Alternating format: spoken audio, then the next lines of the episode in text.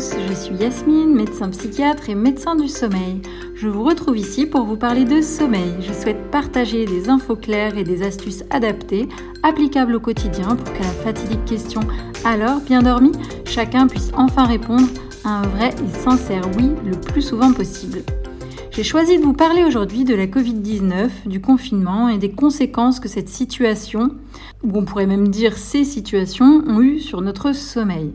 Quelles conséquences sur le sommeil, à la fois sur le rythme, avec une modification des habitudes de vie au quotidien en lien avec une obligation de rester chez soi, mais aussi après la levée des restrictions de confinement en lien avec le développement du télétravail. Et donc également une invitation à rester plus chez soi. Donc d'un côté un changement de rythme et d'un autre côté un vécu émotionnel souvent compliqué avec augmentation de l'anxiété et du stress.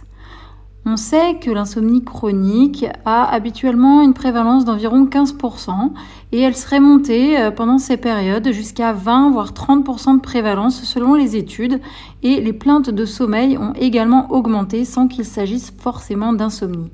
Alors pour quelles raisons a-t-on pu observer cette augmentation des troubles du sommeil qui pour beaucoup persistent malheureusement? Nous allons donc voir comment les stratégies de confinement ont pu jouer sur notre rythme de vie et rythme de sommeil et comment la peur du virus a pu impacter notre mental et apporter incertitude, inquiétude et stress.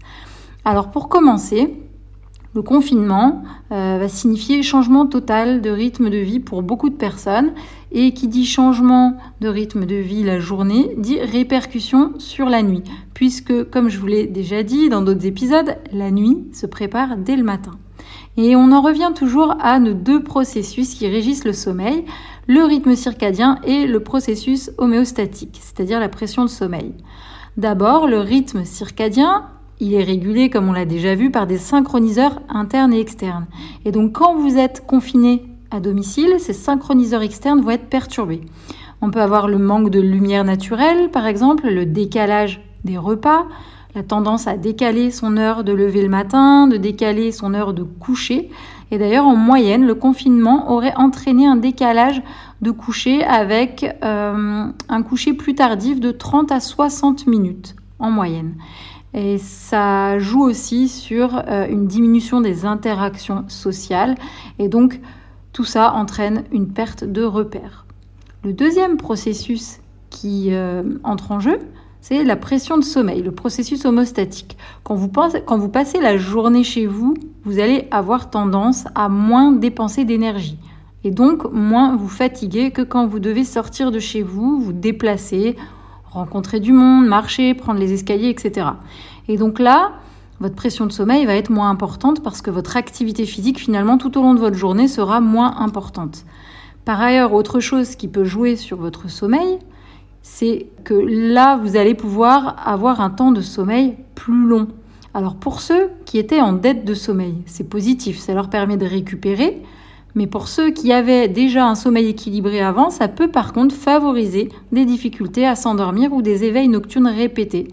Peut-être à cause d'une tendance à traîner un petit peu plus au lit le matin par exemple, ou bien faire des siestes qui n'étaient pas habituelles et qui ne sont pas forcément nécessaires étant donné la baisse d'activité globale. Des études ont trouvé une baisse d'efficacité du sommeil pendant les confinements, c'est-à-dire que la fraction de temps de sommeil par rapport au temps passé au lit était diminuée.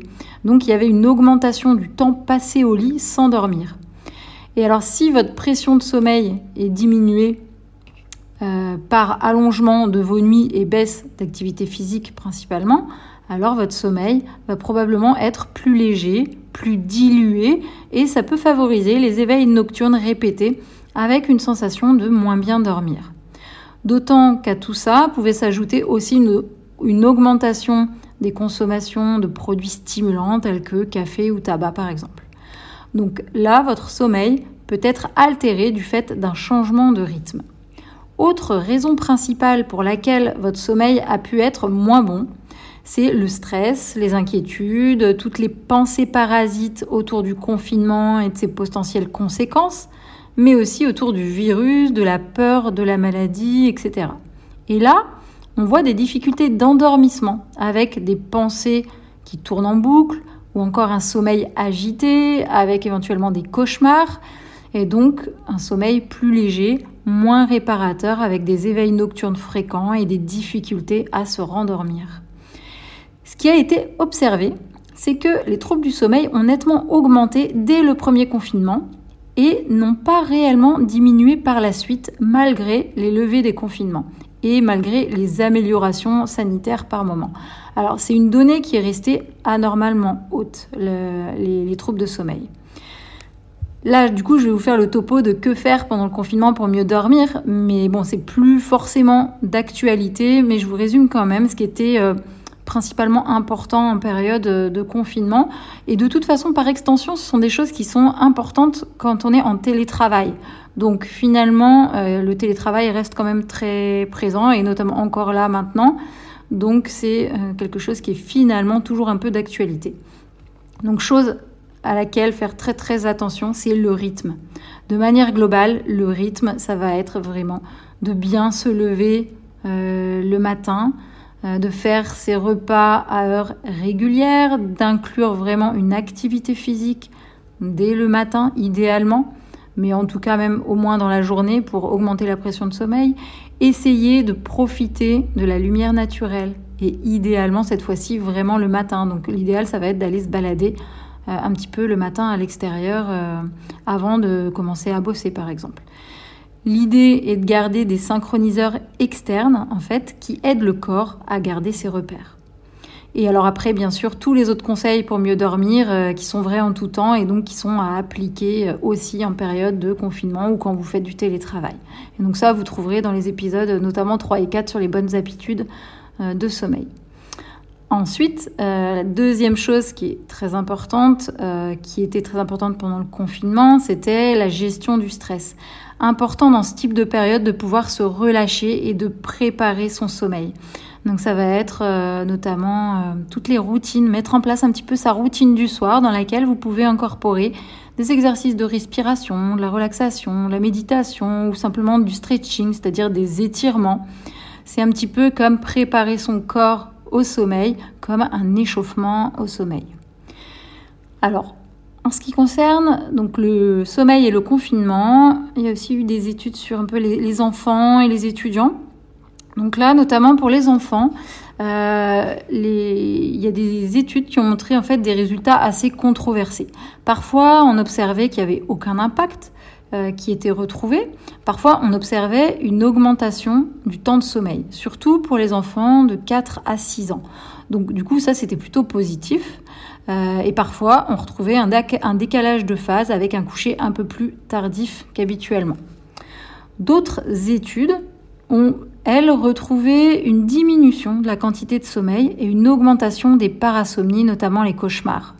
Et finalement, une étude française basée sur des données de cohorte, ELF et épipage, sur des enfants de 9 ans qui, avaient 9 ans au moment du confinement et qui avaient, euh, lors de ces études, en fait, ils avaient déjà des données sur le sommeil avant confinement.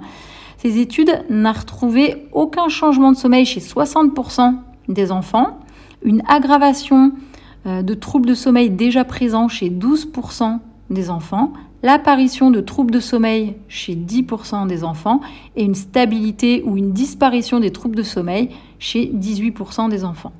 Alors la population n'était pas forcément exactement représentative de la population française, mais ça donne quand même un bon ordre d'idée.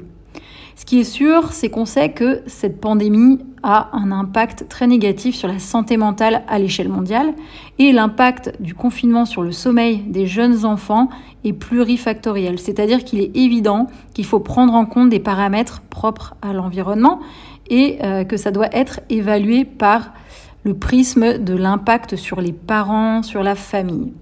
Par ailleurs, cette dernière étude dont je vous parlais a évalué l'utilisation des écrans par euh, les enfants avec l'observation euh, d'une augmentation du temps d'écran et une limitation des sorties extérieures forcément. Hein. Et donc, euh, on a vu une modification des habitudes de vie et ils ont pu distinguer le temps d'écran travail pour les cours d'école en ligne, qui avait principalement lieu le matin, et le temps d'écran loisir. et donc là, les résultats orientent vraiment vers une baisse du temps de sommeil pour les enfants qui, utilisaient le plus les écrans en loisirs, alors qu'on n'a pas retrouvé d'effet euh, franc quand l'écran était utilisé pour le travail d'école, donc plutôt le matin. En conclusion, que faire pour les enfants? Alors encore une fois, bah, ça va être soigner le rythme de vie. Et ça, donc ça vaut euh, bien sûr pour tout le monde, que ce soit adulte, enfant, c'est valable pour tout le monde. Et également, euh, important, ça va être d'essayer de tenter d'atténuer l'anxiété en limitant, par exemple, l'accès au flux d'informations anxiogènes délivrées un petit peu partout, euh, et notamment dans les médias. Alors, des études faites chez des ados euh, alors toujours, il y a toujours des biais possibles et les résultats sont toujours discutables. Mais voilà ce qui ressort euh, principalement d'études faites chez les ados. Ce qui ressort, c'était une augmentation du temps de sommeil, avec également une augmentation de la latence d'endormissement, donc plus de mal à s'endormir, mais quand même au total un temps de sommeil augmenté, avec des horaires plus tardifs, donc un décalage de phase vers le soir, et une augmentation des temps d'écran. Là, on notait aussi ce qui était positif, une diminution de la somnolence. Donc, c'était plutôt mieux, un peu plus reposé, mais par contre, on notait aussi une augmentation des symptômes d'anxiété et de dépression. Et la qualité du sommeil, là on parlait de quantité un petit peu de sommeil, et par contre les résultats étaient contradictoires sur la qualité du sommeil, donc on ne sait pas trop. Voilà un petit peu pour, euh, ces liens euh, entre Covid, confinement, sommeil, et on comprend bien que euh, beaucoup de facteurs entrent en jeu et que ce sont des données difficiles à évaluer de façon fiable. J'espère que cet épisode vous a intéressé et si vous pensez que ça peut intéresser du monde autour de vous, parlez-en. Retrouvez-moi sur le compte Instagram Yasmine Dogdodo où tous vos commentaires et propositions de sujets seront les bienvenus. Merci pour votre écoute et à très bientôt.